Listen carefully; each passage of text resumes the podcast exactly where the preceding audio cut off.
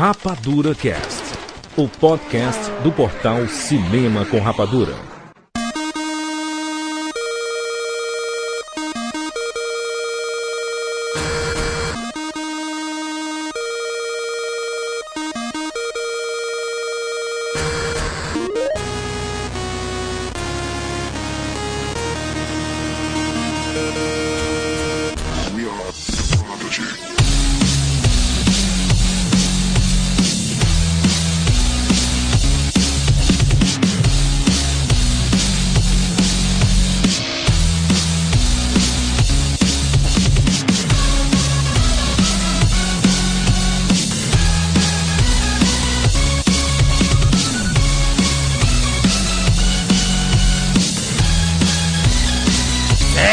Bem-vindos, seres rapadurianos de todo o Brasil. Brasil. Está começando mais uma edição do Rapadura Cast. Eu sou o de Filho e no programa de hoje nós vamos falar sobre Scott Pilgrim contra o mundo. Estamos aqui com o Maurício Saldanha.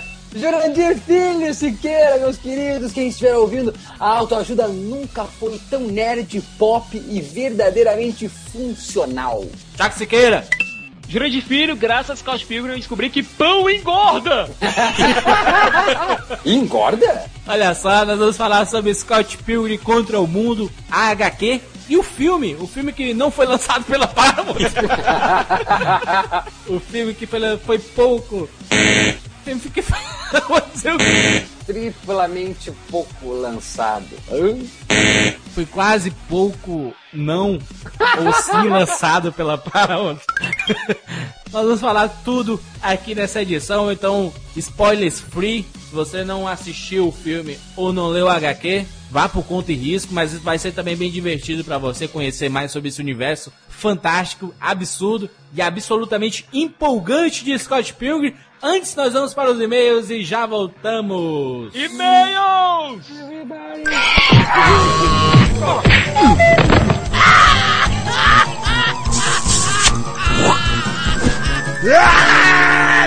E-mails!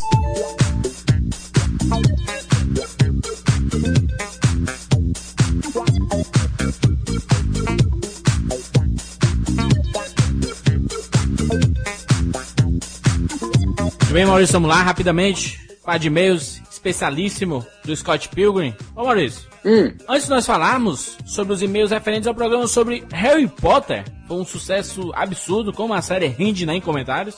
Ô, oh, gente, as pessoas falam que eu falo Harry Potter. Harry. Harry, Harry Potter. Mas não é. Como, como, como, é que eu vou falar? Que nem o Voldemort? Harry. Oh, não, e fala que também fala errado o nome do cara. De uma vez por todas. O que é? Não é Voldemort? É, Voldemort. Voldemort. Fala que eu falei errado, gente. O pessoal também é muito cri-cri, né? Fã, fã tem, tem fã que é muito cri-cri. Oh, com... o nome do cara, o nome do Jurandir. Ó, tem várias pessoas que falam diversas maneiras de Jurandir, não? É, o PH falava Jandi. Jandi, Jandi.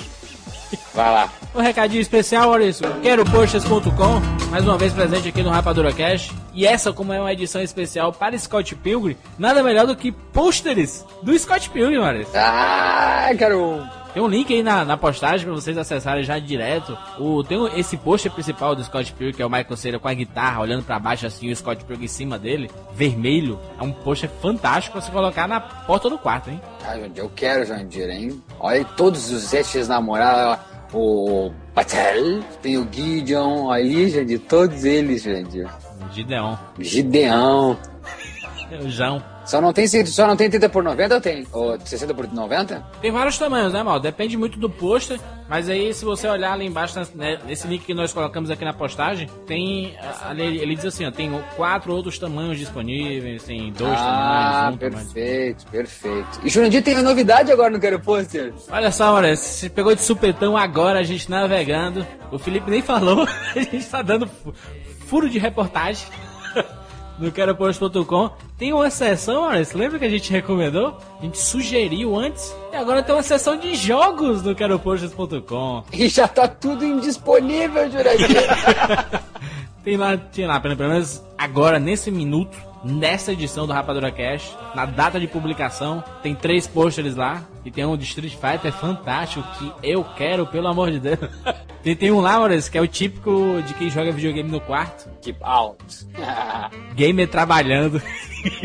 Game trabalhando. Eh, estou matando inimigos, eh, eh, brigando com chefes, roubando carros, linguagem explícita. Explodindo as coisas. é um pôster fantástico em inglês aqui, vale a pena. Quando estiver disponível, fiquem ligados, acessem eu quero posters.com para você ficar sabendo das novidades, né? Tudo que tá saindo lá tá sendo jogado lá, tem post do Harry Potter já, tem post de muita coisa. Então, acesse e saiba tudo sobre o mundo dos posters. Muita gente comprando, muita gente falando, muita gente comentando, muita gente sugerindo novos posters. Então, use-o e abuse do queroposters.com, o local para quem é fã de cinema mesmo. Perfeito. O Jandir vai bombar, hein? Esse negócio de game vai bombar. Quero mais post de, de, de videogame. Quero um do meu Uncharted. Aí, eu quero do Zelda, sou muito fã do Zelda, por favor. Felipe Neves, administrador do queroposters.com. Continue comprando o Quero tem muita coisa bacana para você decorar a sua casa com aquilo que você mais gosta. Chega daquelas artes que o pessoal joga tinta guache na parede e pensa que é arte. Ai, ai, meu Deus, que isso? Ele bate no bumbum e você sente no peito. Esse é o Plant Rap, fazendo efeito. Toda porrada que entra no sai da guitarra. Rap, rock and roll, psicodelia, hardcore e raga. Baixo, lendário mesmo, bebendo cana. O grito vem da rua, movida marihuana. Deixa pra deixa pra deixa, deixa pra deixa falar a verdade. É que eu me sinto bem, só que. Promoção Avatar encerrada. Os vencedores estão no link aqui abaixo. Então acesse aqui e vocês vão saber quem são os vencedores e as fotos dos vencedores estão todas lá. Acessem. O resultado tá aqui na postagem. Tá aqui o linkzinho aqui embaixo na postagem desse Rapadura Cash, Rapadura Cash 211. Meu Deus, 211 programa, Maurício. É muita Cada vez mais assustador esse número. Muito bem, olha só, muitos e-mails referentes ao programa sobre Harry Potter. Harry Potter. É, Harry, Harry, Harry. Harry Potter. Muito obrigado a todo mundo pelos comentários, muitas críticas. Isso só funciona dessa forma, né, Maurício? Se não tivesse ninguém, se o pessoal, to- todo mundo concordasse. Por isso que o Rapadura Cast é muito comentado, porque o pessoal discorda muito das nossas opiniões e gostam de discutir cinema. Porque se todo mundo concordasse com a gente, ninguém comentava, né? Tipo o Cast do Senna. Todo mundo acha o Senna um herói fantástico e pouco comentário. Vamos lá? Exatamente, Maurício, primeiro e-mail. Antônio Pedro, olá família rapaduriana. Venho aqui comentar alguns pontos citados sobre o filme no cast. Me senti do restart agora. Família Rapaduriana. Primeiro, sobre a cena da dança na barraca, acho que o verdadeiro significado é quando estamos na fossa, só um verdadeiro amigo para levantar o nosso astral. E ainda assim reforçar que a Hermione tem que ficar com o Ronnie. 2. Aproveitando o assunto David Yates, acho que se fosse escolher um diretor que já trabalhou, escolheria Alfonso Cuarón, agora um outro diretor no lugar de Yates que não tenha trabalhado antes, acho que ficaria entre Guilherme Del Toro, acreditem, Zack Snyder, principalmente pelas cenas de ação, que neste filme toda e qualquer perseguição dá um close em alguém ou em alguma coisa, ou a câmera fica tremendo, o que muitas vezes acaba confundindo o espectador, aconteceu comigo pelo menos. 3. Morte de Edwigs mereceu mais destaque quando virou mais uma bala perdida no filme. Mas mesmo assim o filme recuperou os pontos que tinha perdido comigo em relação ao sexto filme da franquia. Um tchau, muita sorte e paz para a família Restartiana. É, eu acho que Zack Snyder nada a ver, né? Zack Snyder fazendo o. É, câmera lenta, voando em câmera lenta. Muito bom. Juan Cavalcante, 20 anos, estudante em Taiwan. Curti bastante o último Rapadura Cast sobre Harry Potter 7, parte 1. Por causa dos estudos e só por ter acesso aos livros em chinês, não tive tempo de ler o último livro da franquia. Pode parecer estranho, mas eu achei poucos spoilers do último Rapadura Cast. Já que vai falar spoilers, fala tudo.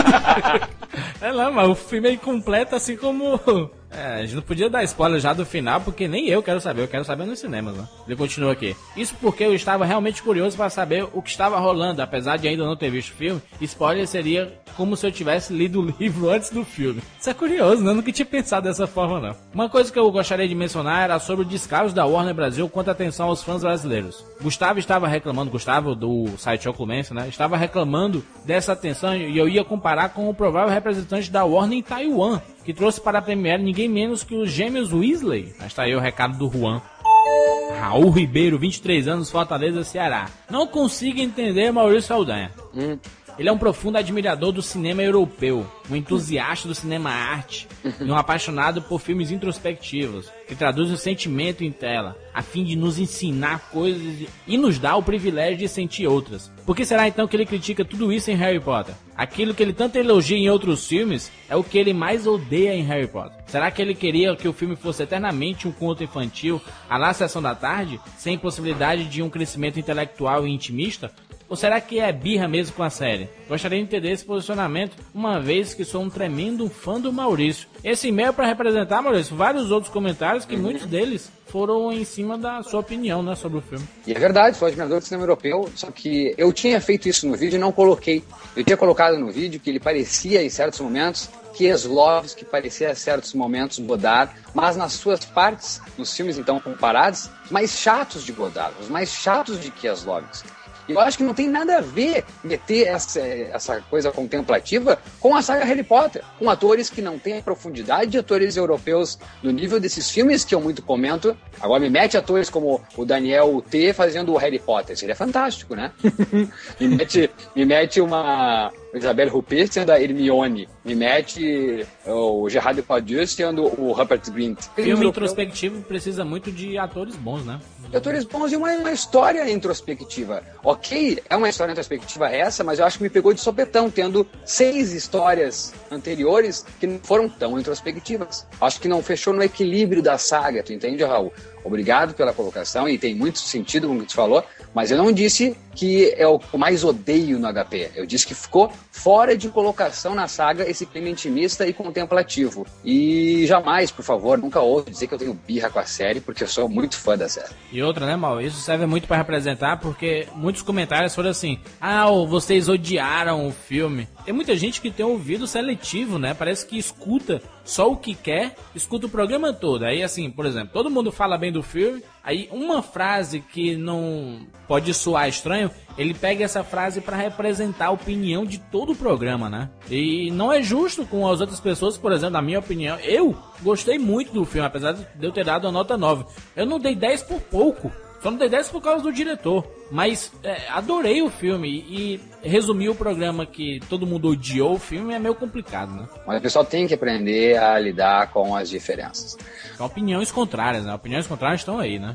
É. E mais um programa agora, né, Maurício? Nós vamos conversar e discutir sobre esse clássico pop moderno, assim como ele se intitula, um épico moderno, porque nós somos o...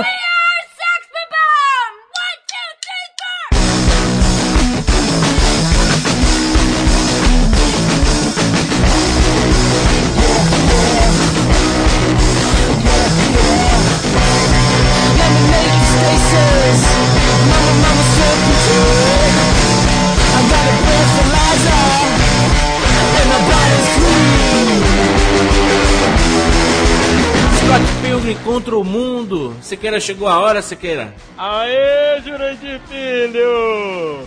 Bom, Siqueira, eu vou dizer logo aqui, quando eu vi o trailer, eu não sabia dessa do, do quadrinho, não sabia de nada, até ver o primeiro trailer do Scott Pilgrim contra o mundo, meu queixo caiu no chão. Você vê o KO, os hits lá, reversal, aqueles termos de, de jogo de luta, cara. Você vê aquela linguagem mais rápida, o, filme, o trailer começa bem lento, bem cadenciado, clima de romance, aí depois do é, nada. Com, com, comédia romântica, né, Comédia é. romântica. Esse, esse, filme chega para calar minha boca em termos, ao menos, de Michael Cera. Que aqui, já abrindo esse cast, eu digo, vai ser indicado ao Oscar de melhor ator. Começou os exageros. Exagero cacete. Exagero, exagero épico. Exagero épico. Olha só, o, o, Oscar tem a chance de ser o Oscar mais cool de todos os tempos, colocando Kiki S e Scott Pilgrim nas cabeças. O Oscar mais nerd de todos os tempos, né? Não. Eu só digo uma coisa, Siqueira, eu sei que você é apaixonado pela trilha sonora do Scott Pilgrim, eu também gosto muito, mas, na minha opinião, o tema do Scott Pilgrim é do Prodigy. Eu não consigo conceber outro tema para Scott Pilgrim, senão o tema do trailer da música que não está no filme. Invaders must die. Se você olhar no YouTube, é, cada vídeo do Prodigy que tem por lá, tem a galera lá. Levante a mão se você veio aqui por conta do trailer de Scott Pilgrim. Cara, que demais, que música fantástica, empolgante, empolgante assim como a música do Kikass, do tema do Kikass. Eu acho, é, na minha opinião, essa é o Não, não, não, não. empolgante, é empolgante do Kikass é o teu pa pa pa pa pá, pá, pá, pá, pá. Não, essa, essa música. Essa música é outra, mal. Não, aquele do duelo, aquele duelo que a gente fez, duelo. Essa música é outra. A gente fez um duelo lá no Kickass que tu botou a tua faixa. Não vem agora dizer que tu gosta da, da trilha incidental do Kickass, que lá tu só falou mal da trilha do Kickass. O Sicas, quem é o autor dessa. Quem é que criou isso aí? Bom, tinha que ser um canadense, né? Obviamente. É, o nome do cara é Brian Lee O'Malley, nascido em 21 de fevereiro de 1979. Ele é um cartunista canadense que também ataca de música de vez em quando. É um gênio, Siqueira. Bom, fica bem claro no, na HQ, você lendo, que o cara realmente é doido por música. Ah, o primeiro trabalho dele foi uma graphic novel chamada Lost at Sea, mas o trabalho da vida dele é realmente Scott Pilgrim, que ele publicou de 2004 até o começo desse ano, até, até o meio de 2010. E isso é interessante falar mesmo, Siqueira, porque ele é apaixonado por música, tanto que o quadrinho ele dá uma inovada em inserir as músicas né, no, no- no seu próprio contexto, assim, com letrinhas, com inclusive com tablado. Né? Pois é, na primeira edição, logo o, o, Brian Lee O'Malley, como narrador, ele meio que diz: Olha, você também pode tocar que nem o Sex Bomb. Eles não são muito bons, então é fácil. É e coloca lá a tablatura, coloca lá a letra, coloca tudo pra você brincar de Sex Bomb. É a metalinguagem é incrível, né? A linguagem para explicar uma outra linguagem. Já que essa linguagem permite tantas outras linguagens para explicar o que eu quero como linguagem, eu vou extrapolar. Isso já tinha sido feito em, em outros HQs, Sicas? Graphic Novel é um meio que é muito dinâmico. Você pode utilizar muitas coisas para colocar lá na tela, entre aspas, lá na página, o que você quer mostrar para o seu público. Mas em questão de música, de uma graphic novel mais musical, graf... Scott Pilgrim é mais musical HQ que eu já vi na minha vida. E, e- e usando a metalinguagem do, da cultura pop, né? Isso. Se você pegar o DNA de Scott Pilgrim, você vê que o Brian Lee O'Malley foi, foi influenciado por quê? Pelo passado de música indie que ele tem, é, pelo amor a quadrinhos que ele possui e pelo por horas e horas e horas e horas e horas e horas e horas e horas e horas e horas e mais horas de videogames jogadas. Tá, mas então, só um pouquinho, uma pergunta aqui. Quem tá. ah, ah, você que é uma pessoa que é apaixonada por HQs. Você é lendo os HQs de Scott Pilgrim, entende que esse rapaz aí, o O'Malley, ele conhece HQ? Ele é um cara Conhece. estudioso do HQ? Tá, primeira pergunta respondida. A segunda, você repara que ele é um cara que jogou o videogame? Na hora. Você repara que ele é um cara que realmente escutou muita música? Ora se não. Você repara que ele faz muita música também. Pode não Olha fazer só. música boa, mas faz. Que sensacional. Então é um espetáculo, né? É pop total. O desenho do quadrinho não, não é tão trabalhado, é tanto que o quadrinho é preto e branco, né? E eu- foi uma coisa que me espantou. Eu não sou consumidor das HQs, eu já deixei muito claro aqui no Rapadura Cash. E já digo logo, Scott Pilgrim me fez voltar a, a abrir os olhos para os quadrinhos. Eu acho esse quadrinho fantástico. É foda comparar, né? Porque quadrinho a gente sempre tem que comparar porque quadrinho é, tem, é desenho, né? A arte do Scott Pilgrim, apesar de, de não prezar pela qualidade artística, que eu digo assim, é na no bom acabamento dos personagens, ele preza muito pela dinâmica desses personagens. Por isso que às vezes eles aparecem grandes, pequenos. Isso não seria meio que desconstruir? Se você pegar o primeiro volume, que é a Preciosa Virgínia de Scott Pilgrim, e comparar com o último volume, que é Scott Pilgrim's Finest Hour, algo como a Hora da Verdade de Scott Pilgrim, é, você nota que o Brian Lee O'Malley ele melhorou muito no quesito desenho. O traço dele tá mais certo, personagens estão mais definidos. Mas o primeiro eu acho que ele tava fazendo só por diversão e não tinha nem ideia se ele ia conseguir terminar a história ou não. É como se aquele cara, ah, vou começar aqui uma história, se fizer sucesso, beleza, eu continuo. Se não fizer, bom, fiz o negócio que eu queria fazer. E fez sucesso? Fez sucesso, mas ele fez, colocou pra Unipress, que é uma editora basicamente de mangás nos Estados Unidos, no Canadá, e a Unipress gostou do material. Não, a gente publica aqui numa boa. Até porque aqueles olhos grandes ali denunciam muito a, Ele é muito influenciado por a, a mangá. influência do mangá, né? Isso, é como se ele tivesse a linguagem do mangá, só que ele reconhece que ele não tá no Japão, que a linguagem dele é basicamente norte-americana, e faz uma mescla de tudo. Então, manda brasa. São seis volumes. Seis volumes. Aqui no Brasil são três volumes, quer dizer que ele colocou dois em cada volume. Isso, e foi publicado, a crítica adorou, o público gostou, o público curtiu e manda dois. E ficou saindo um por ano, que nem tipo um Harry Potter da vida, saindo um por ano, saindo um por ano. 2004, 2005, 2006, 2007, 2008 não teve, 2009 e 2010. Em julho de 2010 saiu a conclusão do Scott Pilgrim E mu- muito parecido com o que que é, não? A questão de, da publicação, ser próximo à produção do filme. Só que no caso do Kick-Ass, houve uma, não vou dizer pressa, o ritmo foi mais rápido, tanto no filme quanto na HQ, se você notar. O ritmo foi bem mais rápido de produção dos dois, tanto que o filme e a HQ saíram quase juntos, parecido com o Scott Pilgrim, só que no caso é o final do filme e da HQ de Kick-Ass é mais, não vou dizer próximo, porque também tem uma diferença grande, mas tem o mesmo espírito. No Scott Pilgrim também tem esses mesmos espíritos nos dois, só que no Scott Pilgrim no filme o balde é chutado completamente e o ritmo das histórias é diferente. Enquanto no tanto no Kick-Ass quanto tanto na HQ quanto no filme, o tempo das duas histórias é muito parecido. Em Scott Pilgrim não, Scott Pilgrim nas HQs elas se passam por um prazo de mais ou menos um ano, se passam no decorrer de um ano. Enquanto isso no filme Scott Pilgrim se passa mais ou menos 10 dias, uma semana do- entre o começo e o final do filme. Siqueira, tu tá com o volume 1 da edição nacional aí? Então sim, Na contracapa, Siqueira, tem uma pequena sinopse, por favor, leia em voz alta, vai ser no colégio, né? Leia em voz alta a todos os seus amiguinhos que estão escutando, para eles entenderem, quem não sabe nada sobre Scott Pilgrim, um pequeno resumo da história. Scott Pilgrim está feliz com sua preciosa vidinha. Aos 20 e poucos anos, esse canadense divide os dias entre o ócio do desemprego voluntário e os ensaios de sua banda de rock. Essa rotina, no entanto, está prestes a sofrer um abalo. E o nome dela é Ramona Flowers, americana recém-chegada ao Canadá. Só que as coisas nunca são simples para Pilgrim. Para conquistá-la, ele terá de derrotar a temível Liga dos Ex-Namorados do Mal da Ramona. Cada um dos sete ex-namorados desafiará o herói para uma luta. Enquanto ele ainda tenta contornar os relacionamentos passados, o vibrante mundo do rock and roll canadense e a falta de mobília da sua casa. Scott Pilgrim, em suma. E a partir daí a gente vê- vai conhecendo os ex-namorados da Ramona, o relacionamento dos dois é aprofundado, Os amigos, né? a gente conhece os amigos dele, porque isso não tem tanto no filme, mas na HQ a gente conhece muito os amigos dele. Cada amigo tem um grupo de amigos e bem mais desenvolvido o universo todo do Scott Pilgrim. O quadrinho é tão moderno e a história é tão moderna de um jeito que os próprios relacionamentos, por exemplo, gays e homossexuais, de uma forma geral, não são tão tabus, né, cara? Já tá uma coisa tão cotidiana. E, e isso, ele deixa muito claro isso, né? Que acontece, todo mundo pratica, e é isso aí. E tem amizade entre um homem e um gay tranquilamente, entendeu? Dormem juntos na mesma cama, porque muita gente tem esse tabu, né? Caraca, meu Deus, não pode ter isso em arte. O moderno que a gente fala não é moderno futurista, entendeu? Mas o moderno atual. Eu acho que ele não quebra, né? Eu acho que ele não quebra o estereótipo. Eu acho que quem tem que quebrar é quem é preconceituoso. Ele não é popular ao- ao- ao- no sentido de pegou o gosto popular. Ele pega o popular para quem vive no universo Scott Pilgrim, para quem consome HQ estilo Scott Pilgrim, para quem consome o cinema estilo Scott Pilgrim. Ah, pergunto pra ti, Cicas, o HQ é um hit, é um sucesso em vendas? Maurício, ele tem um público.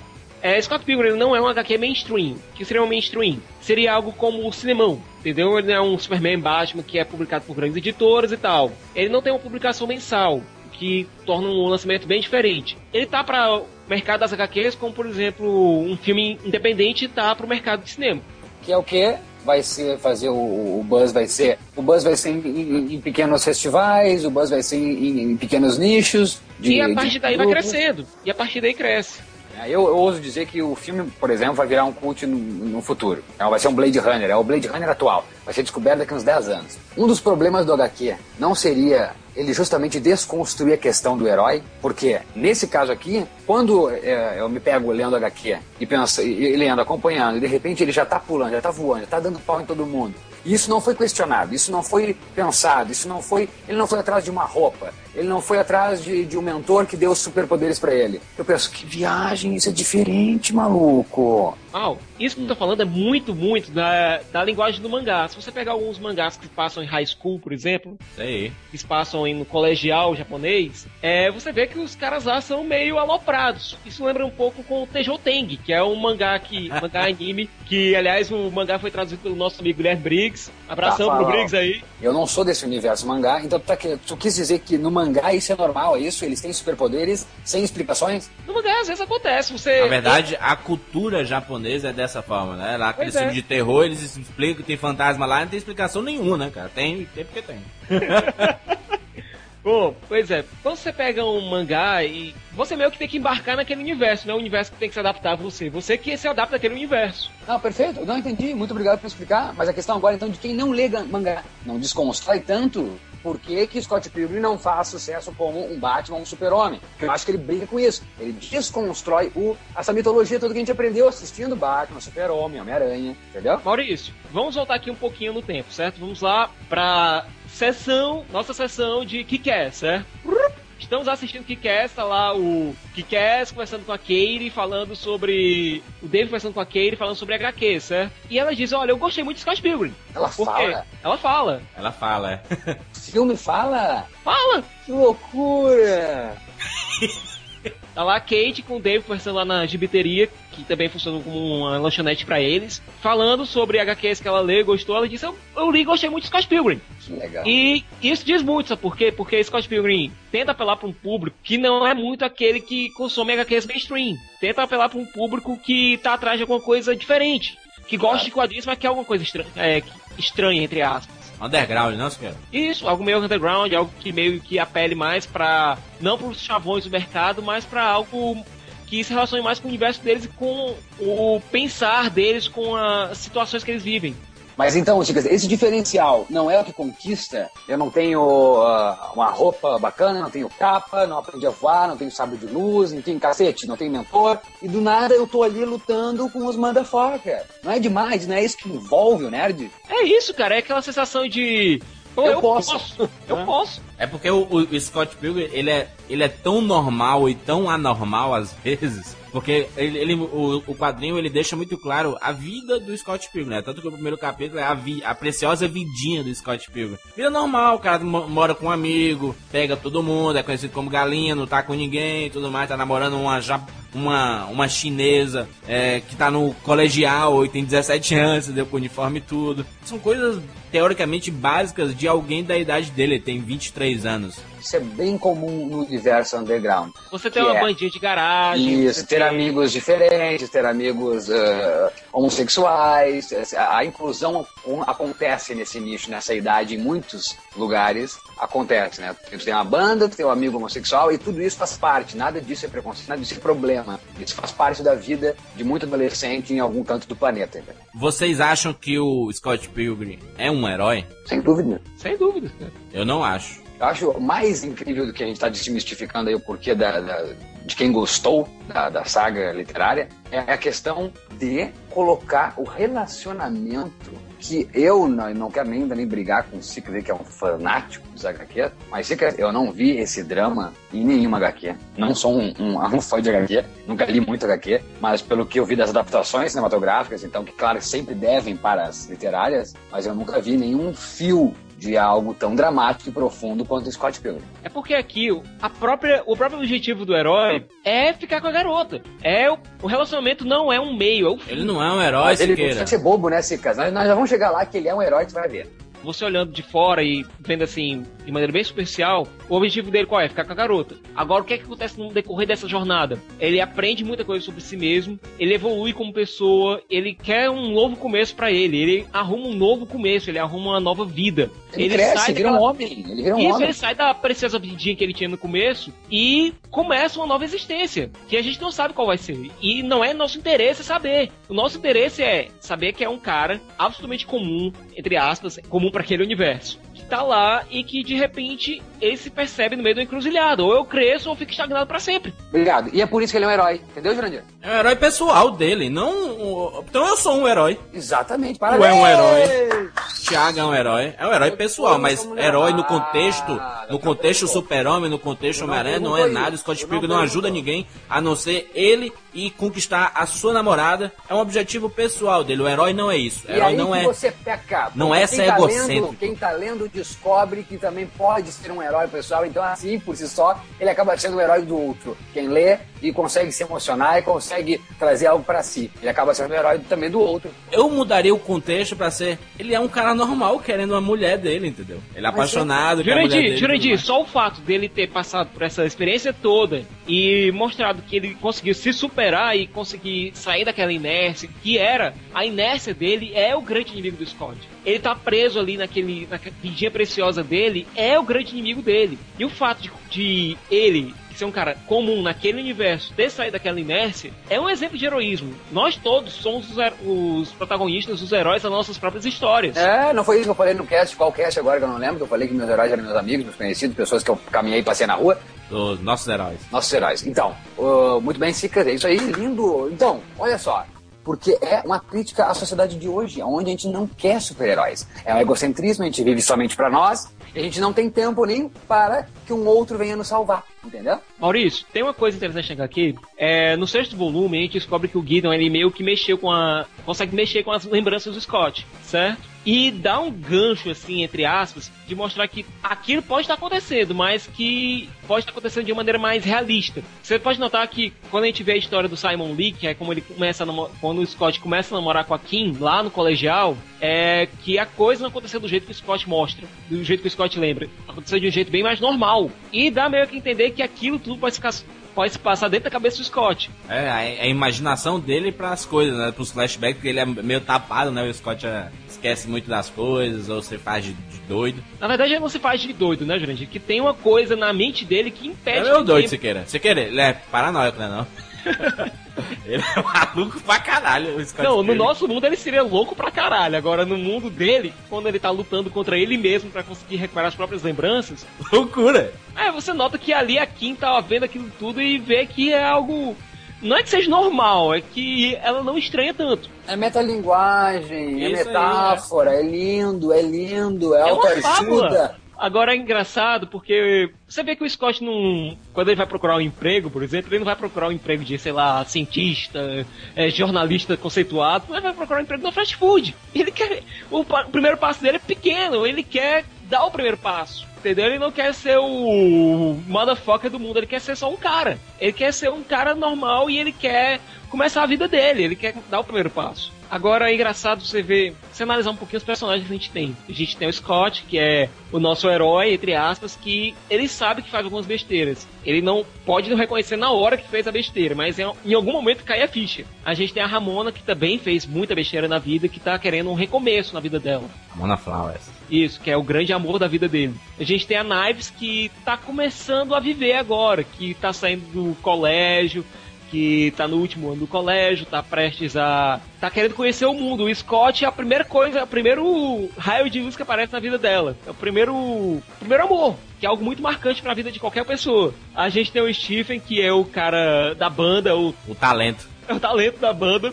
E tá lá querendo fazer a banda dele funcionar e querendo ir entre tapas e beijos com a Julie, que é a namorada dele, que, vamos descobrirmos, é uma chata de galocha. A gente tem o Wallace. A gente tem o Wallace, que é desencanado, mas que já tá, en- já tá encaminhado. Ele tem, a- ele tem o emprego dele, ele ganha a grana dele, e tá lá meio que sustentando o Scott. É o amigo gay dele, né? Na verdade, do Scott. Isso. É o cara que sustenta o Scott, basicamente. Tanto que ele diz, é, você vai ser minha vadiazinha pra sempre.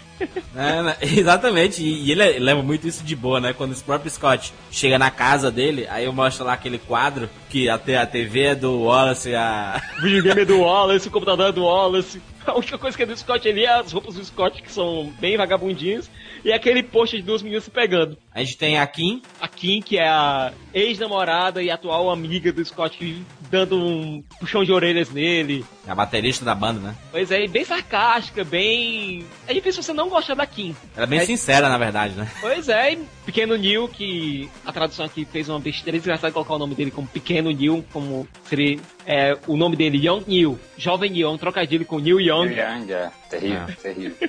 Perdeu-se a- mais as pedras na tradução. E que é aquele cara que tá lá, o amigo que fica lá no fundo, meio apagado, sabe? É o, é o único fã da banda.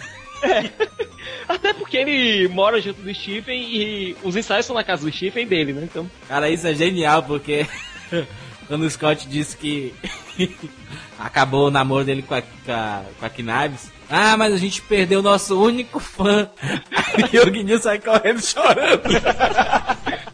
No quadrinho isso é genial. E tem o pessoal do fundão, né, cara? Tem o Joseph, que é o cara que tem o estúdio de gravação em casa. Tem a Holly, tem a própria Stacy, que é a irmã mais nova, mas mais experiente do Scott, que E também mais serve- descolada, né? é, também serve como grilo falante do Scott de vez em quando. Tem uma porrada de gente que é apresentada assim rapidinho. Tem o Como, que é o, aquele cara que conhece todo mundo, até você. Mas esse é o universo, né, Siqueira, do, do Scott Pilgrim mesmo, não... se passa como se fosse uma vida normal de qualquer pessoa, né? Exceto, lógico, as referências e a, a metalinguagem, como o Maurício falou, do universo, né? O universo nerd, o universo pop. Dele, né? O, o, o Scott Pilgrim versus o mundo é Scott Pilgrim versus o seu mundo. Genial. This song is called I Am Sad, so very, very sad.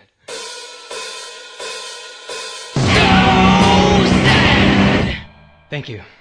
This next one's called We Hate You, Please Die.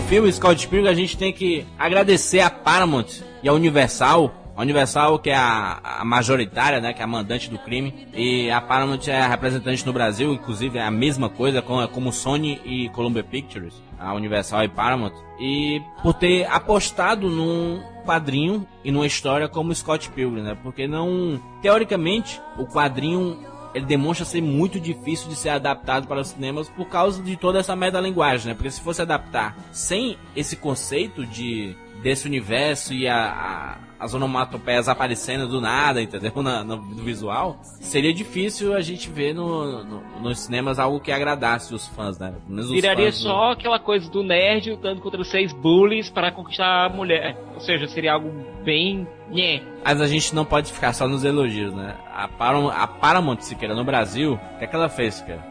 Jurandir, ela, primeiro, o filme estava marcado para uma estreia dois meses após a estreia americana, que é mais ou menos normal, tem nada demais.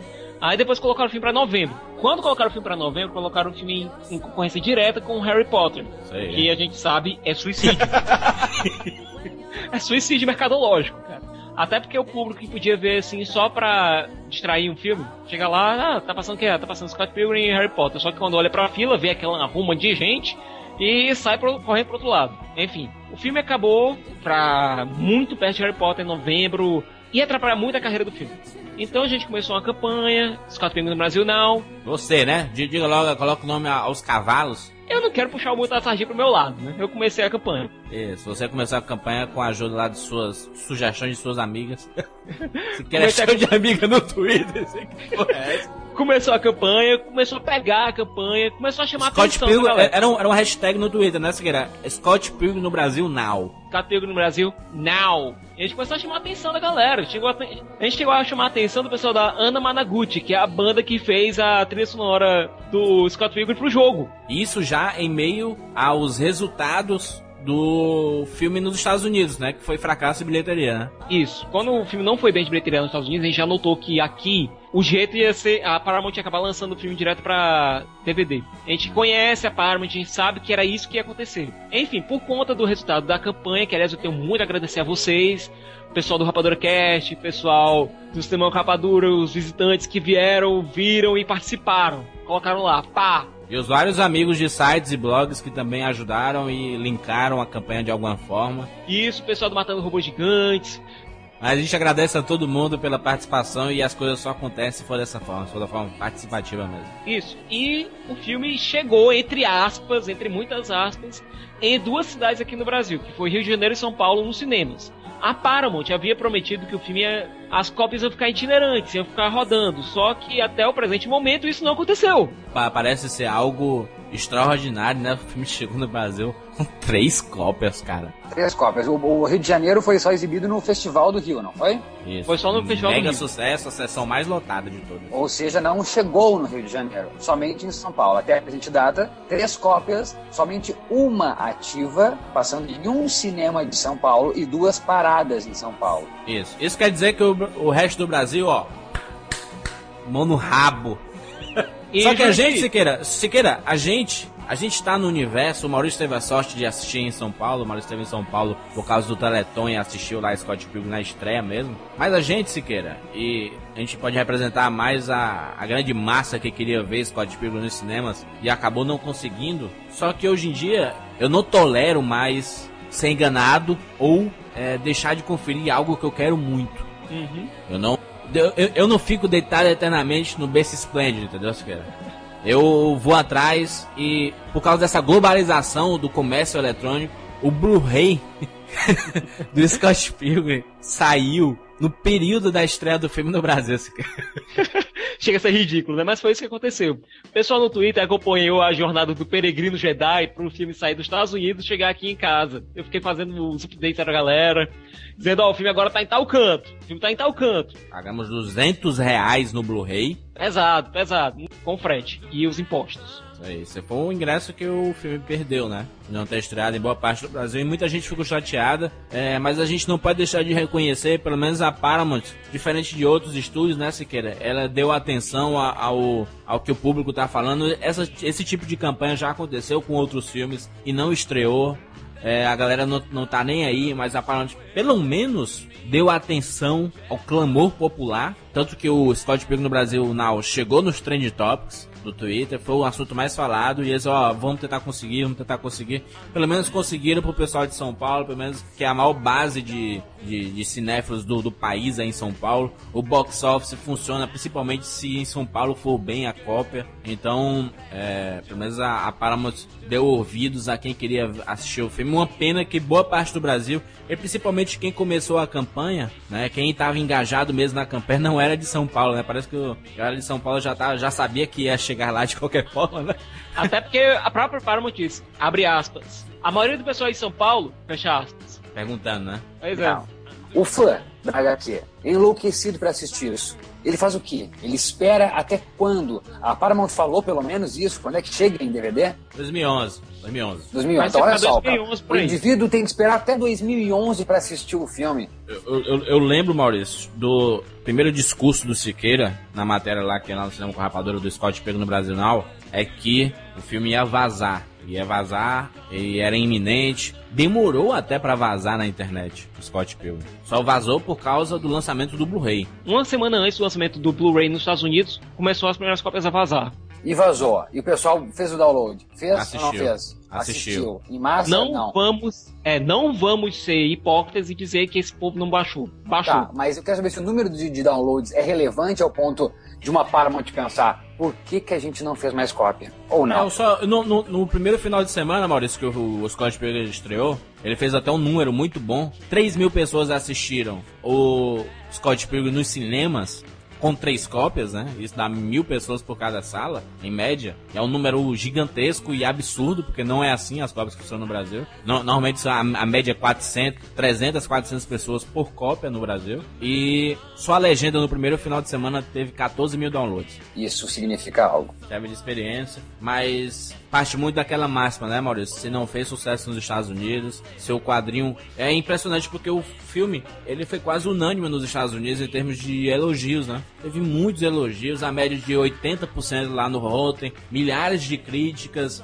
É, todo mundo adorando, dizendo que é o filme da geração, que é o filme que é, mudou os conceitos de, de- de- adaptação e etc. Mas não deu público, não. O público não quis vir. Inclusive, jornalista implorando, pelo amor de Deus, assistam nos cinemas. né, definitivamente não é um filme para ser assistido em uma tela pequena, né? Pelo menos as telas 42 polegadas, 40 para cima.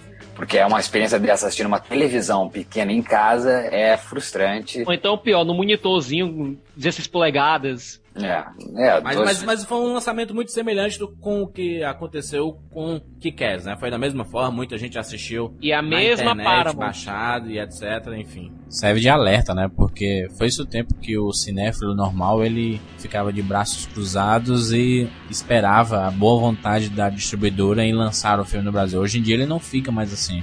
Hoje em dia ele vai atrás, mesmo que seja da forma legal ou ilegal, baixando o filme na internet ou não. A nossa forma, por exemplo, nós fomos atrás e compramos o Blu-ray direto dos Estados Unidos pra cá porque o filme não estreou no Brasil. Essa foi a nossa forma de poder, por exemplo, fazer esse Rapadura Cash. Jurandir, eu quero só deixar claro aqui uma coisa. Primeiro, meu respeito inabalável ao estúdio da Universal, que é o estúdio responsável pelo Scott Pilgrim, que apostou num filme que fugia completamente dos parâmetros, é completamente diferente, e não foi a primeira vez que ela fez isso. A Universal também lançou um filme que eu adoro, que aliás o diretor hoje está sendo reconhecido, que é o Joss Whedon. Ele lançou o Serenity, que era um filme baseado na, no seriado Firefly do Joss Whedon, e a Universal disse, não, a gente banca o filme. Tá querendo terminar a série? Beleza. A gente banca o filme pra você. O fi- A série era da Fox, a Fox cancelou a série e deixou o Joss Whedon, que também é quadrinista, que vai dirigir agora o filme dos Vingadores, disse, olha, vem aqui, a gente faz um filme. A gente faz um filme, lançou, beleza, o público adorou, não foi grande sucesso de público, de bilheteria não foi, mas o público e a crítica adoraram o. Repetia a mesma coisa com o Scott Pilgrim, com o Scott Pilgrim. Scott Pilgrim foi a mesma coisa. No, no, no Brasil foram lançados dois volumes, né, que representam quatro volumes americanos. Faltam dois ser lançados. Como a gente já falou antes, a gente não espera mais isso. Amazon.com existe aí pra isso. Já foi lançado lá, já tem pra, pra, pra comprar baratíssimo. Eu não esperei, Siqueira também não esperou, o Mal também não esperou. O Mal tava em São- Paulo, comprou na, na livraria em inglês e tudo. Eu também comprei na Livraria Cultura, tá aqui, ó, meus exemplarzinhos. Tem foto do Eu, Twitter. eu, comprei, eu comprei na Amazon.ca, esperei a Ramona entregar e ela não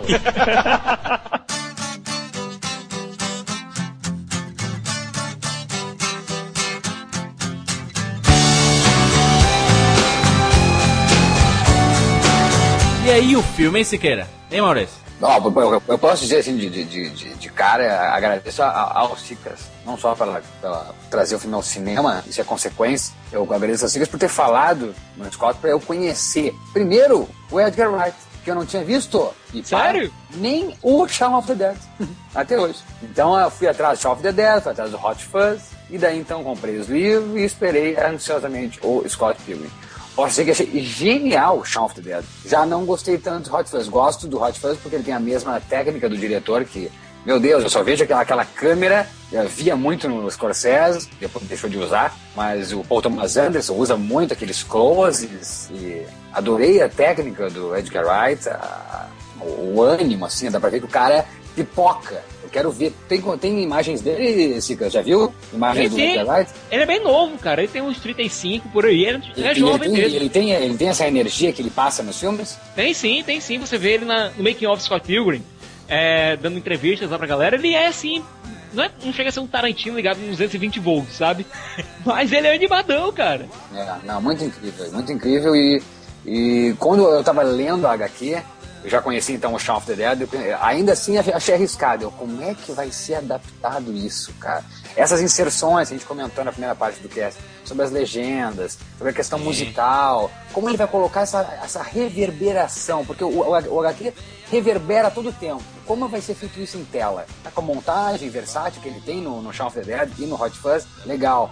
Mas precisa mais. E não desaponta, né? Em nenhum momento. É. Eu chorei, Maurício, 10 segundos de filme. 10 segundos de filme, aparece lá a casa do Scott Pilgrim, tá todo mundo junto. Aquela apresentação. Toca a música do Zelda, puta que pariu a música. Pra quem jogou Zelda, Você vê que o Young New fica jogando lá no DS o tempo todo. apesar de que no quadrinho ele tá jogando um PSP, né? Isso. Nos quadrinhos o Young New joga no PSP e no PSP Go. E aqui vira nintendista. Que aliás faz muito mais sentido no universo do Scott Pilgrim. Não, e, e o. é, Eu, eu não sei porquê, mas os sons da Nintendo representam muito os videogames, né? Representam 16 bits, muito cara. 16 bits. né? Então já começa com a musiquinha do Zelda. Toda hora que o, que o Scott Pilgrim fala alguma coisa, solta o, barulhinho do, da- do Link pegando um item, né? Então você também ouve os rings do Sonic. Plim! E que abertura, hein? A abertura que eu digo é quando a Knives entra na casa e eles vão tocar pela primeira vez. Eu, caralho! E você nota que o Edgar Wright usa uma truncagem ali pra fazer com que a banda te parecesse muito longe do sofá onde estão sentados a Knives e o Neil. Genial, genial. A abertura é genial. Eu precisava ter, acho que, o impacto dos fãs que estavam olhando aqui. Precisava, tá, cadê, cadê? Eu preciso imediatamente de um grande efeito. E aparece, assim. Aquela, aqueles créditos iniciais são geniais. Pô, a primeira coisa que aparece na tela é o logo da, da Universal em versão 16 bits. Sacada fantástica. Sacada genial, cara. Isso aí já pega todo mundo logo pelos- culhões já, assim, vem cá, rapaz.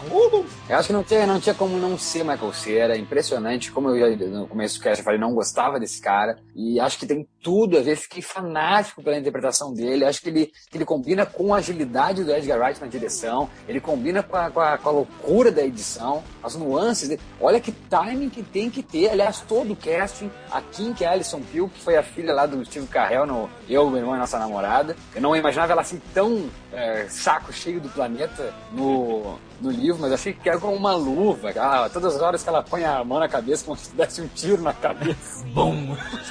E desmaia. Agora, mal, sabe o que é engraçado? É porque esse projeto, as duas primeiras HQs foram bater na mão do Edgar Wright em 2005. Disseram, olha, tá aqui, a gente tá querendo fazer um filme disso daqui. O Edgar Wright, beleza, deixa eu ler aqui. Caralho, esse aqui dá um filme do caramba. Aí ele começou a imaginar, pô, a gente precisa de um nome forte pra fazer. De um, a gente precisa de alguém pra ser o Scott Pilgrim, pra ser um Scott Pilgrim. Aí, segundo ele no make-off, ele disse o seguinte: a primeira pessoa que a gente pensou foi o Michael Cera. Só que ele era muito novo na época. Aí o filme foi sendo adiado, a gente foi fazendo aqui a produção, pré-produção e tal. E chegou no ponto que ele tava na idade perfeita pra fazer o Scott Pilgrim. Dá pra imaginar rapidinho uma outra pessoa assim? Que não, né? Quem seria Scott Pilgrim? Talvez um ator novo, né? Mas eu não sei. Eu não. Eu, de- diferente de vocês, eu não, eu não gostei do Michael Cera como Scott Pilgrim. Não, não sei se é porque eu virei muito fã da- do quadrinho e acho Scott Pilgrim do, da HQ não tão loser como ele é na tela, né? Então, mas eu reconheço Eu não acho, eu não né? acho ele loser, pelo Ele é contrário. loser, Não acho, não Ah, acho. Eu acho que o Michael Cera é tão loser de um jeito que ele transforma o Scott Pilgrim da tela num loser. Acho ele de uma inocência, ao mesmo tempo que de uma sagacidade. O mal, mal- fino- é, é- é lógico que eu, eu tô, tô reclamando de uma coisa que eu sempre fui ao contrário, né? Eu sempre, sempre fui muito mais cinema do que propriamente a obra original. E agora eu tô sendo mais obra original porque Scott Pilgrim é um doente, mal. Ele é maluco. Quer fazer sexo casual com todas as amigas dele. E ele é. Ele não, é isso esse no volume tímidozinho. É, não. É, Isso é é tipo do assim, ó. É, tipo assim, ó, no livro, vamos ver se, se- se a gente conversa aqui, é, Juras. Ah. No livro, eu percebo que o, o Scott tá mais pra Knives Shaw adaptado pro cinema, né? Isso, isso, isso aí. Aquelas coisas de. Exatamente. Oh, meu Deus! Ele, ele, ele, Parabéns, Maurício. Acertou em cheio. Daí, tipo, no, no filme o Scott tá muito down, assim, perante Tá muito livro. down, tá muito down, exatamente porque ele, ele, ele é empolgado, né? Ele olha pra, pra, pra, pro quadrinho assim, ele tá olhando assim, ele. "Ah, vamos lá! E, né? Ele é, ele é engajadaço. Sabia que isso faz sentido no filme? Sabia que isso faz sentido no filme? Eu acho, Cicas, que fecha, por causa que, pra dar um tom dramático e romântico. Tem que Também ter tem isso, Maurício. Ele tinha acabado, não tinha acabado de sair, que fazia um, mais de um ano que ele tinha levado fora da Envy Adams, que era a ex dele. aí. Mas ele ainda não tinha se recuperado daquilo. Até a, a Julie, ela fala disso. Olha, esse relacionamento dele, do Scott com a Knives, é um período de luto ainda. Por isso que eu falei, Siqueira, que eu entendo a, a questão da adaptação e que tinha que ser dessa forma, porque o quadrinho ele teve muito mais tempo para aprofundar e mostrar esse Scott Pilgrim de vários lados. O filme não tem tanto tempo, apesar de ser um filme teoricamente longo, quase duas horas. Eu cortaria 20 minutos do filme fácil ali, mas eu, eu, eu acho que a HQ ela, pô, foram seis edições, né? Então. Isso passou um ano no espaço da conteúdo. HQ. Isso tem um ano. espaço de um ano, né? Parece no filme. É o quê? Uma semana? Na HQ, quando o Scott conhece a Ramona e tudo, o relacionamento dele se desenvolve, se desenvolve e o Scott começa a ficar mais alegre. Tanto que quando ele faz o aniversário dele de 24 anos, ele tá lá alegraço lá, empolgadaço aí, uhul! No filme não, no filme ele começa a se animar quando, quando conhece a Ramona. Ele tem um relacionamento com a Knives que é, dá uma ajuda um. dá uma animada. Só que ele só se anima mesmo quando conhece a Ramona. No decorrer do filme ele começa a ficar down de novo e só no final do filme que ele começa a virar realmente Scott Pilgrim mesmo. Sabe o que é engraçado? A, a Knives Shaw aí, eu acho ela tão bonitinha no começo, cara, aí depois que ela corta o cabelo. Eu achei que foi, sabia, Júlio? Ela, ela corta o cabelo e fica vesga. É engraçado porque o Edgar Wright disse: Olha, a gente quer dar um. Diz pra atriz que faz. A Ellen Wong, que faz a Knives Shaw. Olha, tá vendo esse look aqui da Knives? A gente quer que você retrate isso. Se você notar, a Knives ela tem uns olhões na HQ imensos. Aí ele pediu pra Ellen Wong ficar com os olhos arregalados assim o filme todo. você nota que o elenco é todo jovem, todo empolgado, todo querendo mostrar serviço mesmo. Exceto o Michael Cera. né? Ah, é para, sabia. Que é o que Não, não é, não é Bia, Maurício. O, o, o cara é. O- Tá morto. Ele tá morto. É, achei demais, achei demais. Acho que tem que ter por causa da. da, da- o filme é uma comédia romântica da- linda e precisava ter essa nuance. Se ele fosse porra louco, que nem a Nave Shaw no, na HQ, no filme eu acho que seria terrível isso. Não teria como fechar esse arco amoroso, esse arco uh, tenro e bonito. Acho que fecha tudo numa. Eu, eu sei que eu tô louco, eu achei isso puro brilho eterno de Homem Sem Lembranças. Eu achei. Eu vi quando eu vi a Ramona, eu vi ali a, a Clementine, eu vi o Joel Barrett no- no, Cabelo parecido, né? cabelo, ou toca o gorro, enfim. E essa questão do, do- da metalinguagem maluca do, do, do, do, do Eterno, de que é o cara que tem uma, uma empresa que apaga a memória seletiva para então né, reerguer sua vida amorosa. E acontece o quê? No Scott, para pensar, cara, isso é digno de um Charlie Kaufman. O cara tem que lutar com sete ex-namorados do mal da, da, da mulher que ele tá apaixonado. História de videogame, né? Maluco. Eu achei, achei. E é engraçado muita gente notar, dizer, Final, o final, vamos juntos de novo, recomeçar, aquele cabelo colorido, tudo. Isso. Agora o engraçado é que enquanto o Brilho Eternamente Sem Lembrança é de 2004, Scott Pilgrim saiu no mesmo ano. E a Ramona tem essa mania de pintar o cabelo de cores diferentes. Você mostrar que ela tem essa mania mesmo. Ou seja, Ah, mesmo, não é é. que seja imitação, mas é porque as ideias são parecidas. Mas eu acho que tem uma influência muito grande aí. Vivemos tudo no mesmo, no mesmo planeta e as ideias ela- elas não são de cada um, elas, elas, são de todo e cada um tem um pouquinho de cada uma. Eu que nunca Isso. tive nenhuma boa. Mas Agora- enfim, o, o 2004 é o lançamento da HQ, é isso? Isso. Isso. Olha, Em 2004 o lançamento de Brilho Eternamente Sem Lembranças. A, prim- a- a primeira HQ, né, mal? Da- A primeira, sim, Isso. sim, sim. Agora, gente, só um segundo aqui, só pra esclarecer uma coisa que fica meio. Muita gente confunde. O Scott, ele não tem que lutar com os sete ex-namorados da Ramona, porque a Ramona diz: olha, se quiser namorar comigo, vai ter que lutar com os sete caras aqui, não. É porque esses, essa liga dos ex-namorados dela tá perseguindo ela. E faria isso com qualquer pessoa que estivesse namorando com ela. Sim. E, e- só, só coloca junto no pacote, Sigas, por causa que um ex-namorado fodão não consegue esquecer ela e quer ela, né? Então ele que forma essa liga, né? Que é o Gideon. E se o Gideon, que aliás é um daqueles vilões, cara, que você gosta de odiar o cara. E no Brasil chamaria, cha- se chamaria Gideon, né? Que é bonito. O Gideon é um daqueles vilões que é Gideon, tão cara. o Gideon é daqueles vilões tão filho da puta que você tem gosto de odiar o cara. Você morre de rir com o cara, mas você odeia o É cara. o chefão, que é o último boss. A estrutura do, do quadrinho, ele tem todo esse arco dramático, engraçado e atual, mas pelo, pelo fato de ter esses sete ex-namorados, ele se transforma muito num jogo, né? De cada fase ser um chefão, de ter que lutar contra o chefão, e o fato de. a- até a estrutura mesmo do, do, por exemplo, quando ela vai lutar com o terceiro chefão, que é o, o Todd, logo em seguida ela, lu- ele, luta com a Roxy. É como se ele tivesse assim, porra, mas eu acabei de matar um chefão e tô com um pouco life e vou lutar de novo, puta que pariu. Genial. E isso explica até porque ele fica tão irritado depois com a Ramona, né, cara? Porque é o seguinte, isso não acontece na HQ, isso acontece de uma maneira... O relacionamento dos dois começou ali. Enquanto na HQ é uma coisa bem desenvolvida, porque os dois já estavam juntos há um tempo, no filme fica uma coisa mais rápida. É. Não, mas eu acho que o, Siga- o Júlio está falando de, de- Desculpa, Siga, mas o Júlio está falando dessa questão meio down, né? Todo mundo parece meio down, só achar o que é bem espoleta. O Wallace lá, que é o, o Kieran Culkin, irmão do Macaulay Culkin, que é igual o Macaulay Culkin, meu Deus do céu. Idêntico ao Macaulay Cook, né?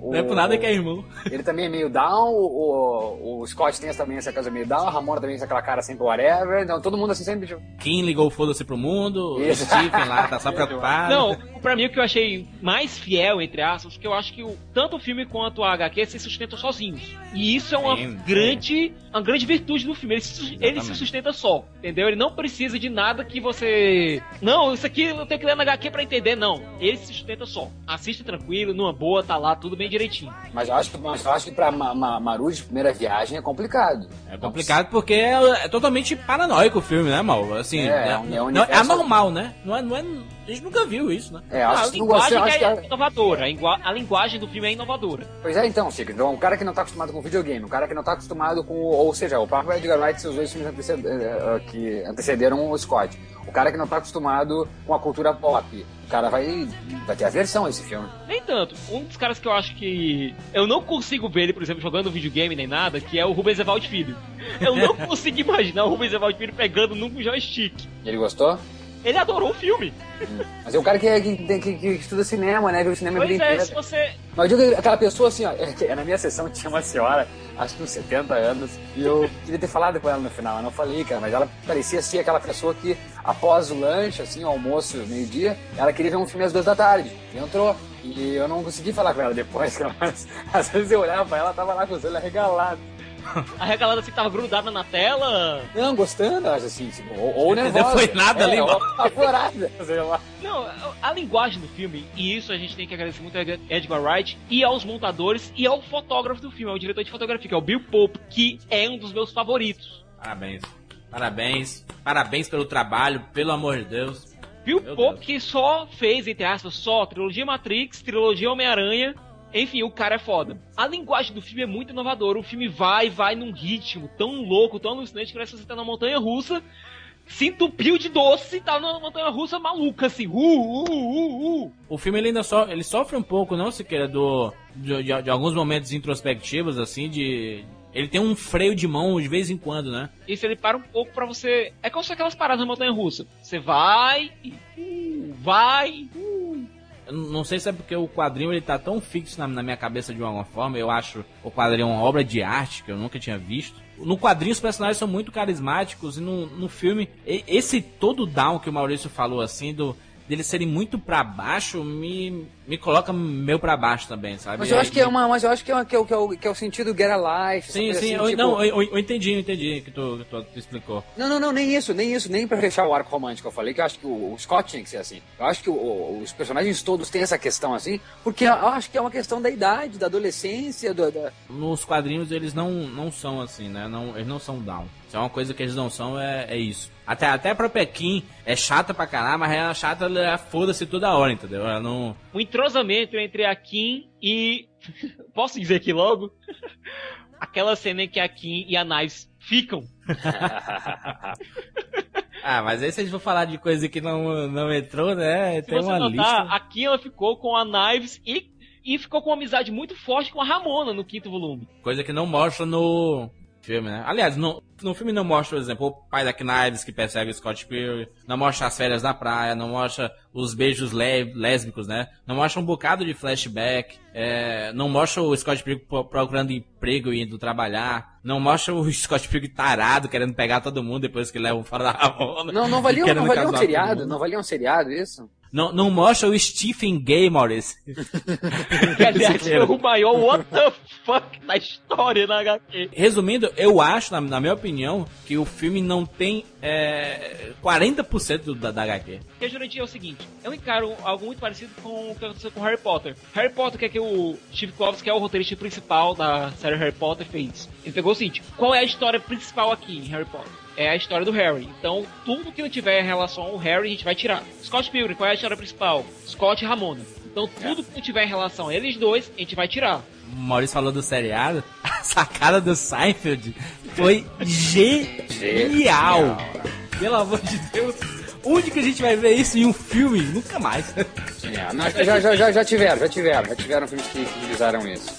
Mas com a gag de pessoa rindo. É, é, já, já teve. Não lembro agora qual, já vi, já vi esse sinal. Mas agora é Não, incrível. já vi, já vi. Assassinos por Natureza. Isso também, bem lembrado. Mas genial, mas genial. Lá é genial. No, no quadrinho, por exemplo, na- nas partes musicais, por ser quadrinho, por ser papel, assim, dá, dá pra você sacar mais ou menos assim, mas quando você escuta, né, quando você vê, fica fantástico, né, cara? A, a Batalha das Bandas, que mostra, além das, da, da música da própria Sex Bomb Bomb, que é a banda deles lá, as rivais, né? Mostra lá a So Flash and the Boys. e é engraçado, gente, sabe o que aconteceu? O Edgar Wright é muito fã de música. O que é que ele fez pra produzir a trilha sonora de Scott Pilgrim? Ele chamou um cara que curte tanto música quanto ele, que é o Nigel Godrich, que é só o cara que produz os discos do Radiohead. Só. Só! E chamou pra fazer as músicas do Sex Bomb, ele chamou o Beck. Beck é foda demais, eu sou muito fã do Beck. Chamou o Beck e disse, olha, tá aqui a gente, tá aqui, ele entregou. Para as bandas que foram chamadas pra produzir músicas pra Beck, que é a cara do Michael Cera, né? Quem foi que ele chamou pra produzir música? Ele chamou o Beck, chamou a Metric, que é uma banda canadense. Ele chamou o Broken Social Scene. Ele chamou gente que gosta de mesa de música e foi produzindo a trilha sonora com base no próprio gosto e com base nas set lists que o Brian Lee O'Malley usava para compor a HQ. É o seguinte, Sim. se você pegar a HQ, no finalzinho dela, o Brian Lee O'Malley diz as músicas que foram inspirações para ele. Então, por exemplo, aqui vou pegar aqui o volume 3, certo? Que é Scott Pilgrim and the Infinite Sadness. Scott Pilgrim e a Tristeza Infinita. Ele colocou aqui, trilha sonora, Plan 3, Scott Pilgrim. Pra quem não sabe, aqui uma pequena curiosidade, Scott Pilgrim é o nome de uma música de uma banda indie chamada Plum Tree, que foi daí que o Brian Lee O'Malley pegou a inspiração. É, colocou aqui, vamos ver que outra música legal, Neil Young, Borrowed Tune, e colocou American Girl, do Tom Petty. Ou seja, o Brian Lee O'Malley e o Edgar Wright estavam lá conversando, ó, o que é que encaixa aqui? É, pra ele, o primeiro encontro da Ramona com o Scott tinha que ser com um som de é, By Your Side, da Sad, da Shad. Só que em um tom diferente. Então eles colocaram lá é, uma versão dessa música. E assim foi, cara. Ele fala muito no final da- das HQs, né? Tem, tem muito making off da, HQ no final da própria HQ, né? Ele colo- coloca desenhos que os fãs fizeram, como eles imaginavam o Scott Pilgrim de alguma forma, ou Scott Pilgrim mais real, ou outras histórias paralelas e tudo. Ele publica tudo na HQ no E final, mais né? interessante ainda, Jurandir, o Edgar Wright ele queria os próprios atores tocando lá. Então o que, que eles fizeram? As bandas compuseram as músicas lá e os atores tiveram que aprender a tocar. O Sera, ele já era baixista. Só que, por exemplo, Alison Peel nunca tinha pego numa bateria na vida. Ele, ele parece realmente estar tocando, né, cara? Ele tá tocando ali. Você tem no making off do. Eles tocam mal pra cacete, né? A banda não é horrível. E tá lá no making off eles tocando mesmo. É, o Brandon Rawls tendo que aprender a tocar baixo também. Enfim, os caras tiveram que aprender a tocar. E hate, felicidade. Olha o nome das músicas, cara. Ah, Ah, e a totalmente música da assim. Ramona, a absurdo. música da Ramona. Ramona. Só isso, Ramona. E legal, quero ver quando você terminar ele. Terminar. Não,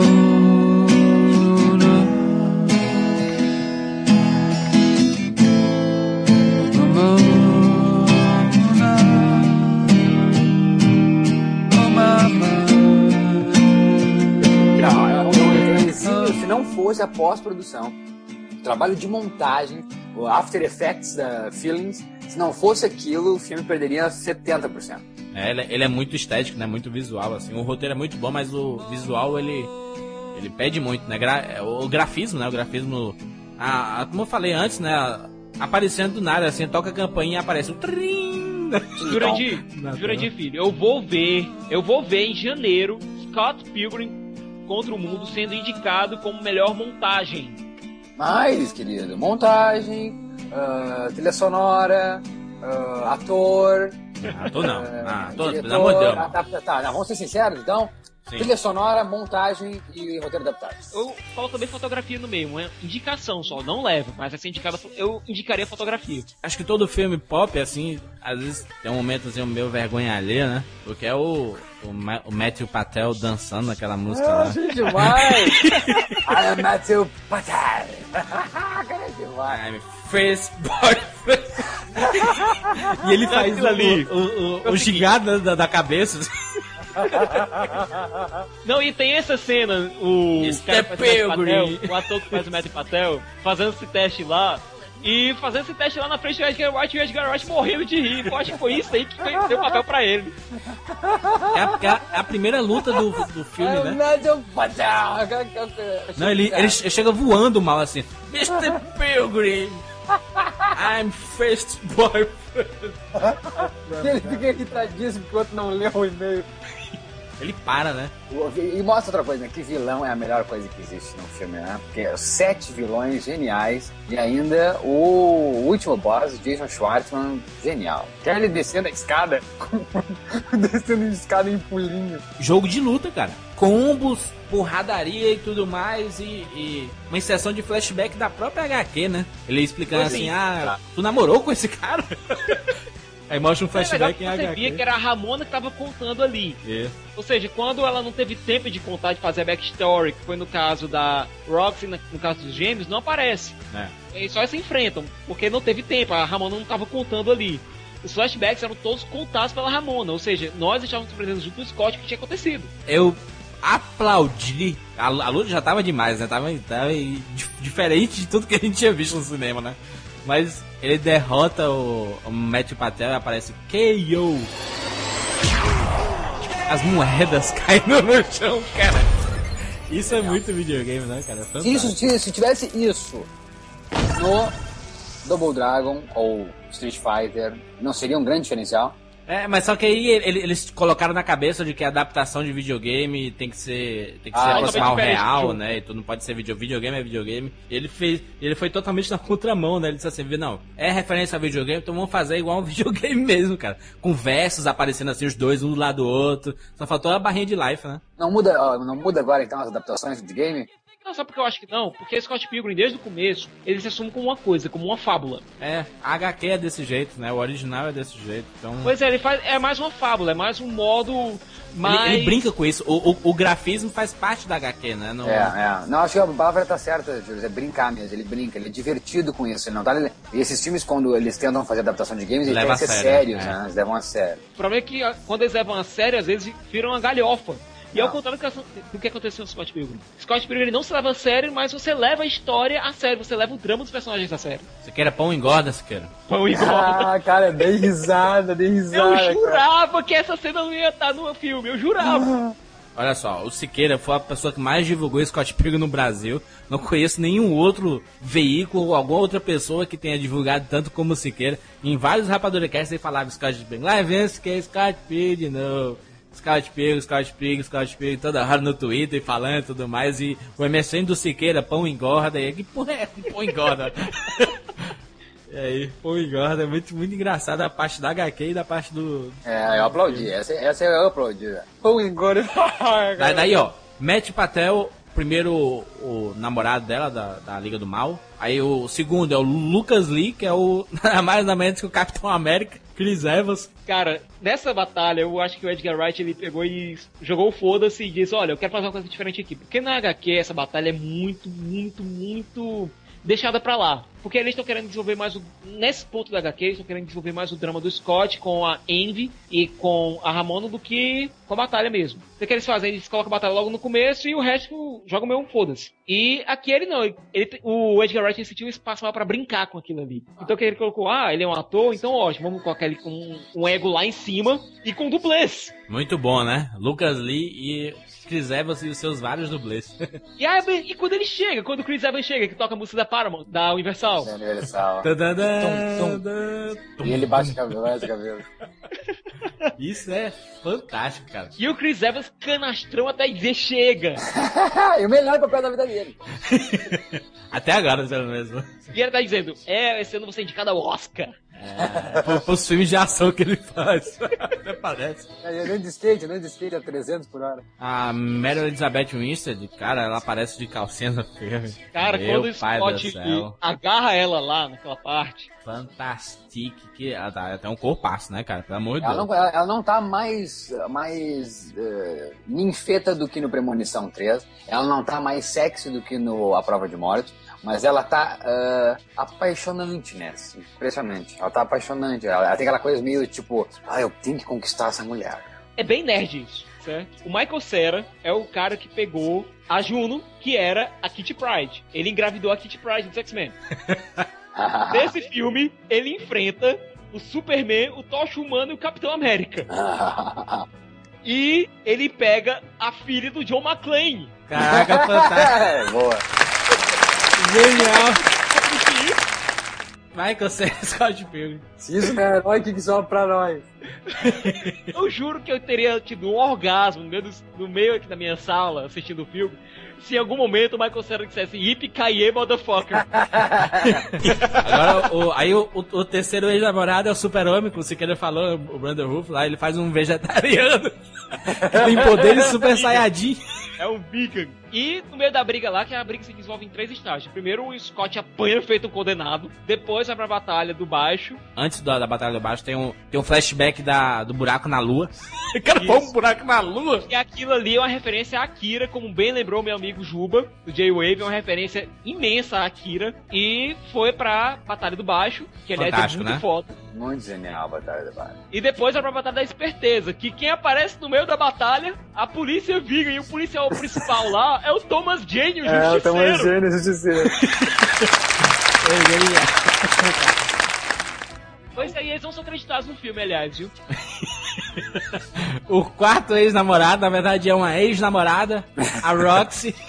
A Roxy Richard, que é a ninja, é uma ninja. Ela foi um seriado com o Michael Cera, né? Ela fez Arrested Development, no qual ela era namorada do Michael Cera. Aliás, quem não conhece Arrested Development, por favor, assista. Muito foda. E a Ramona luta com ela com um martelo. Olha, mulheres, é...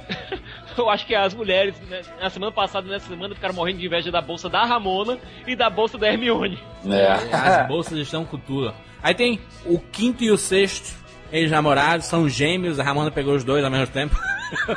Os Katanagi Twins. E a batalha é totalmente diferente da HQ. Essa essa é a única batalha que é realmente não tem nada a ver. E ficou fantástica. A melhor cena, olha só. A gente pegar uma cena, foi uma das melhores cenas absurdas e épicas, como o próprio Poxa diz que o filme é épico. Meu Deus, cara, me lembrou. Eu fiz referência a um trilhão de coisas da cultura pop. Ah, os dragões lá, eu lembrei de, de Yu Hakusho, eu lembrei de Cavaleiro do Zodíaco. O monstro lá do, da Sex Bomb, eu lembrei do, do King Kong, cara. É o King Kong, Caça Fantasma, sabe?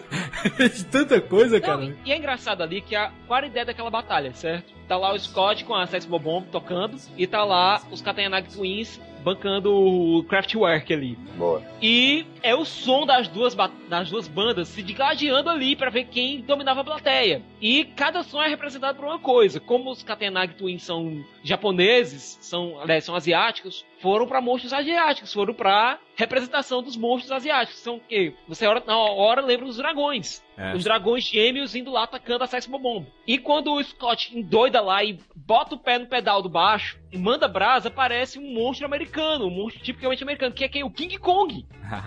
São as duas culturas se digladiando ali. O King Kong lá, o macacão lá, o monstrão, era o avatar da Sex Bomb era o patrono da Sex Bomb Bomb. A música é basicamente um espectro patronum da Sex Bomb Bomb ali. Fantástico, que cena absurda. E, Jurandir, você me dizer que o Michael Cera está morto nessa cena, Um- Uma, uma das coisas que acontece com o Scott Pilgrim é que, e principalmente com o filme, com um personagem do Michael Cera, é, é, na parte musical e na parte de ação, ele se desenvolve muito bem como personagem do- da própria HQ. A minha crítica é contra quando ele tá fora desse universo maluco, entendeu? Parece que são dois universos que transitam, sabe? O universo do- da- das batalhas, dos superpoderes, etc. E o mundo real, né? No mundo real é que não, não, não achei que combinou muito com o Scott Pilgrim da HQ, né? Mas essa cena é fantástica. Aí a, a Ramona acaba com ele, né? Acaba o namoro com ele ali, porque ela tá dominada com o chip lá, que é, foi outra coisa totalmente adaptada. E eu entendo o porquê dessa adaptação, porque a HQ não tinha sido feita ainda, né, Siqueira? Isso. É, o roteiro do filme foi feito entre o. Quando tinha saído o volume 3. A partir daí, a HQ e o roteiro meio que andaram juntos. É por isso que até teve essa adaptação da, da própria luta, né? Do, Isso, até deu ma- maior liberdade para o Edgar Wright e o Brian Bacall, que eram os roteiristas, brincarem um pouco mais com o que acontecia. E o final do filme é muito melhor do que o HQ, né? Pelo, pelo, pelo menos ele se desenvolve melhor do que a, a HQ, né? Porque aquilo, aquela parte da HQ se passa dentro da cabeça da Ramona. Agora, no filme, eles tratam de um, modo, de um modo mais. Não vou nem dizer pé no chão, porque não é pé no chão de jeito nenhum. É de um modo mais condizente com o que estava sendo apresentado ali. É, a batalha final, o Scott, depois que a Ramona dá o fora nele dominado pelo Gideon, ele tá lá down, down, down. Aí o Gideon liga pra ele só pra provocar. Aí o Wallace olha pra ele, rapá, acaba com ele, finish him. O. nesse- eu acho que aí o Wallace meio que encarna o Shao Kahn, cara, do Mortal Kombat. Finish him! Exatamente. Aí, aí ele sai com tudo pra esse, pra esse show que tá acontecendo, final. né? É o showdown, cara. É. Tá, nós não falamos do coisa. Você fala do Gideon, que é o Josh, é o, O Jason Schwartzman, que é um dos atores que muita gente não viu, porque muita gente não viu os filmes do Wes Anderson. É um cara que tem que ser visto, é um cara que é muito parecido com o Tom Cruise, versão Versão underground. indie, cara. Versão Versão indie, exatamente. é. E é demais, achei ele demais como vilão. Aliás, delicioso, né? O elenco do filme todo é um acerto. E é engraçado que você vê os ensaios dele, do Jason Schwartzman com o Michael Cera, eles vai com as espadas de esponja pra fazer os ensaios, eles ficam dizendo- fazendo aquelas piadas de Yo mama, a tua mãe é isso, a tua mãe é aquilo. então vamos lutar. Pá, pá, pá, Scott apanha feito condenado. Primeiro ele consegue dar uma sua bem legalzinha nos capangas do Gideon, usando a espada que ele tinha ganhado, que era o poder do amor. Só quando ele chega pra enfrentar o Gideon, ele apanha. Quando o Scott Pilgrim morre e ele pega a vida extra, ele volta pro começo de toda a batalha, né, cara? Ele não, ele não começa já já do chefe final, né? Ele tem que repetir tudo, né? Que era o que acontecia em muito jogo de 16 bits, né, Júlio? Exatamente. Então, a- a- até nisso, essa sacada pegou muito, né? Pois é, e no final de tudo, acontece o seguinte, os personagens crescem. O Scott, ele reconhece as besteiras que ele tinha feito pras namoradas dele e pede perdão pra Kim, pra Knives e pra Ramona. E que é muito legal isso, antes de concluir, que, que é quando ele, ela diz, ah, você me traiu, aí ela diz, você me traiu, daí ele diz, não, pra Ramona, eu traí você, Knives. eu, saí, eu, eu traí a, a, a Knives com você, como se fosse, tipo, pra Ramona não era problema nenhum, né? E a Ramona diz, mas que diferença isso faz? Ah, achei genial aqui, ó. Ou seja, você traindo, eh, você, mesmo se você não ficou com outra comigo, mas ficou comigo, ainda ficando com outra, né? Tá traindo igual, né? Não tá sendo honesto, sincero. Genial. E ele pede perdão pra Kim e a Kim, ela finalmente ela consegue um fechamento do relacionamento dela com o Scott. E ele ganha 350 pontos de experiência por conta disso. e quando ele enfrenta os erros dele do passado, ele cresce como pessoa. E é isso que. É disso que o Scott Pilgrim se trata, de crescimento pessoal. Que presente, Ah, né, Sicas? Que presente tu, tu, tu bonificar no- de uma maneira gráfica tão, eh, tão fácil de entender para esse universo, para esse pessoal que frequenta esse universo, bonificar certas atitudes com, com essa linguagem eh, do game, da cultura pop. Acho que é um presente incomensurável para quem tá assistindo, sabe? Acho que de- deixa muito claro, assim, ó, graficamente, o que você pode obter, ó, se você for honesto, sincero, for brigar por você mesmo, crescer, maturidade. E é uma coisa, aliás, que eu acho que o Scott Pilgrim fez uma diferença muito grande entre obsessão e amor. Perfeito. O Scott, ele tava obcecado pela Ramona? Porque ela tinha passado pela cabeça dele. Ela era a garota dos sonhos dele, ele tava obcecado por ela. A Nice, ela tava obcecada pelo Scott porque foi o primeiro cara que com quem ela se viu no relacionamento. Perfeito. Foi o primeiro amor dela, por isso ela tava obcecada por ele. E o Gideon era um filho da puta que, queria, que era possessivo.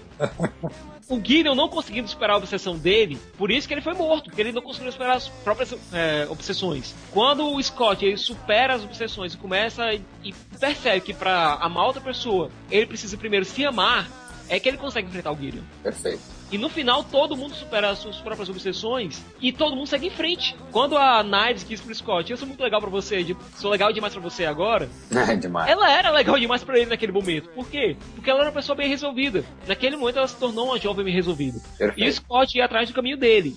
Eles se juntam um com o outro e vão em direção a essa porta, essa porta que eles têm, a porta da incerteza, a porta do futuro, né? Como diz Tyson, bem Jurandir sabe, o que eu fiz do passado é história e o que eu vou fazer é um mistério. Ah! É. E é por isso que eu acho que o filme tinha que ter esse final. Por quê? Porque mostra que todo mundo cresceu nessa história. É uma forma bem econômica de mostrar que todo mundo evoluiu.